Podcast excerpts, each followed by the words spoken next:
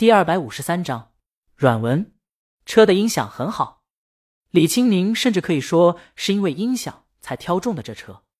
他在手机上翻找歌单，漫不经心的问：“独当一面，感觉怎么样？”江阳还是一个字：累。就这还没处理好，譬如媒体宣传，这要搁别的话剧团，文老师、江南老师、大魔王，还有独自等待男主的演员苏安等出席，不说上个热搜，至少得热闹一阵吧。门前得有一些粉丝在欢呼大魔王、文老师什么的，再拍个短视频发网上吧。然而等到今儿，江阳才从话剧中回过神，想起哦，还得请记者宣传呢，这疏忽大了。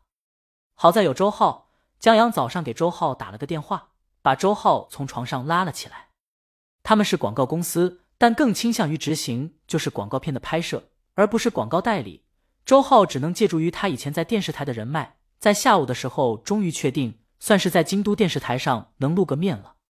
至于别的媒体，周浩走的广告代理的门路，这些广告代理为客户提供公关服务，有媒介资源，他们为周浩临时请了几个记者。如此才算应付过去。江阳现在回想起来，都对这疏忽有一丢丢的后悔。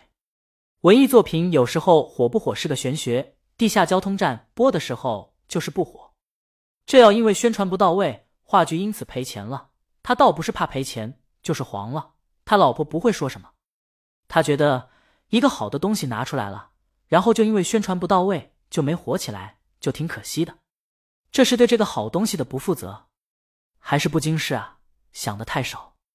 江阳闭着眼，轻叹一声：“还是宁姐好。”李青宁挑下眉毛，呵，还不让他帮忙，现在吃到苦头了。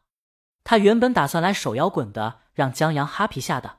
听了他这话，把歌单划拉到了《Last Dance》，吉他伴奏从车上音响，接着宁姐的声音传出来，声音温柔如夏日晚风在车里回荡，所以暂时将你眼睛闭了起来。黑暗之中漂浮我的期待，平静脸孔映着缤纷色彩，让人好不疼爱。哎，江阳睁开眼，你发这首歌了？他挺喜欢这首歌的。没有，李青宁回头看他，录给你的。他刚才选歌的歌单是他最近录的。前几天江阳偶然记起一首歌，自个儿哼哼了两句，哼哼不下去了，一脸遗憾。但李青宁从他心里听得清清楚楚。李青宁就觉得他男人怪可怜的，那感觉就好像他喜欢的那家学校左面巷子尽头的面家在不知不觉间消失了。当时不觉得，现在偶然想起时，那家长寿一面真好吃啊，口感松软而富有嚼劲，好想再吃一次，可惜再也吃不到了。他好歹还记得面的滋味儿所以李青宁最近挑一些曲子制作成了小样，在用来听的同时，还可以同步注册版权。或者在打算成曲的时候，直接拿来再编曲或者再制作，就等于是个草稿。只是他从江阳处听来的歌儿都是完整曲子，所以制作的小样也完整。江阳听了挺感动的，看着宁姐，忍不住亲了上去。然后，江阳发现站在台上接受众人掌声，远不如听见宁姐回应时轻哼的声音来的骄傲。就在这时，手机响了。江阳不想让他接，李青宁安抚他一下，接通电话。许凡在那边，李老板、江编剧，你们去哪儿了？怎么没来餐厅？你们吃吧。李青宁笑着说，用手指擦了擦江阳唇边的口红。我们先回去了。站在台上辉煌无比的男人，现在是他的人，他要独占。李青宁想不到他挺有占有欲的。李文从小剧场出来以后，先上了一个厕所。等从厕所出来，人散的差不多了，他从胡同口出来，独自一个人在公交站牌下等公交车。他看了一下手机时间，话剧结束的时间刚刚好，不耽误地铁。他放下手机，回头看了一眼，然后就看到了话剧的编剧跟大魔王从胡同口走出来，他们手牵着手，在晕黄的路灯下走向远处，留下很长的影子。想不到大魔王老公还挺有才的，李文想。他觉得这话剧挺不错的。李文是传媒公司的文案，准确的说是写软文的文案。今天是老板临时拉他过来当壮丁的，说是临时来了个活儿，要联系一些记者。他们公司有媒介资源，偶尔举办活动或者新闻发布会的时候，会安排记者们过来拍个照、提个问什么的，然后记者们拿车马费。至于软文或者活动的通稿之类的，大部分都是出自他之手，记者们回去删吧删吧，选一个标题发到他们的媒体频道就得了。今儿那些记者就是老板临时联系来的，但是记者不够，就让他来凑数了。李文本还以为又是个低成本、压根没什么名头，不知道谁文青病犯了，或者为了理想弄了个话剧，打算搏一把呢。赶过来一看，好家伙，大魔王老公弄的！大魔王在，文老师和江南也在，有这明星阵容，还用得着请记者吗？好像也用。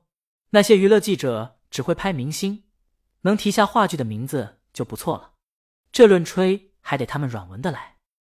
李文也承认，他刚开始是有成见的，想这么低调的话剧质量不咋地，怕请真记者来露了馅，可能是大魔王投来给她老公抬资历的。这样出去的时候，至少有个话剧编剧的名头，听起来也好听。等看了以后，他才发现他大错特错，这话剧还真不错。这时候，他忽然想到，哎，好想大魔王的老公也是独自等待的编剧，人还是许多广告的策划呢。那些催泪的广告，他当时看的也是大受感动。他小人之心了。但李文看着李青宁和她老公上了车，又觉得。他那想法挺正常的，因为大魔王太耀眼了呀。他作为一个纯路人，在大魔王新专辑预售的时候，依然毫不犹豫的买了。李鱼的歌好听在其次，关键买大魔王的专辑，在许多人看来是对青春的一次怀念。他被裹挟着就买了，在李鱼面前，江阳很多光芒就被掩盖住了，所以他才有那想法。想到这儿，李文忽然明白那些娱乐记者为什么没来了。一定是江阳想摆脱大魔王的光环，不借助大魔王的名头来宣传，从而证明自己也是可以的，不是吃软饭的。励志啊！李文忙拿出手机写下来，这可以作为一个吹的角度。这话剧质量也的确过硬，他夸起来可以做到有的放矢。可说实话，这话剧真草台班子，什么资料都没给到，导演干什么的？唱戏的老爷子是谁？他唱的挺好。肯定不是无名之辈。倘若是个有名姓的，拿出来提升下逼格多好。李文本来还想多角度吹一吹呢，现在看来只能吹大魔王老公了。其实，在他职业生涯中，这软文算有写头的。他平常写的都是那种票房可能一天就千八百块电影的软文。电影的导演、编剧和主演可能百科还没有三行字呢，他的软文的就得吹出六行字，那可真是把百科翻烂了。然后十分钟往文档上敲一个字的速度写完的，他每天写的软文很多就是这种，所以大魔王老公这噱头，这话剧的质量，让这篇软文是他想写的。倘若成了爆款，他也好换工作加薪不是？本章完。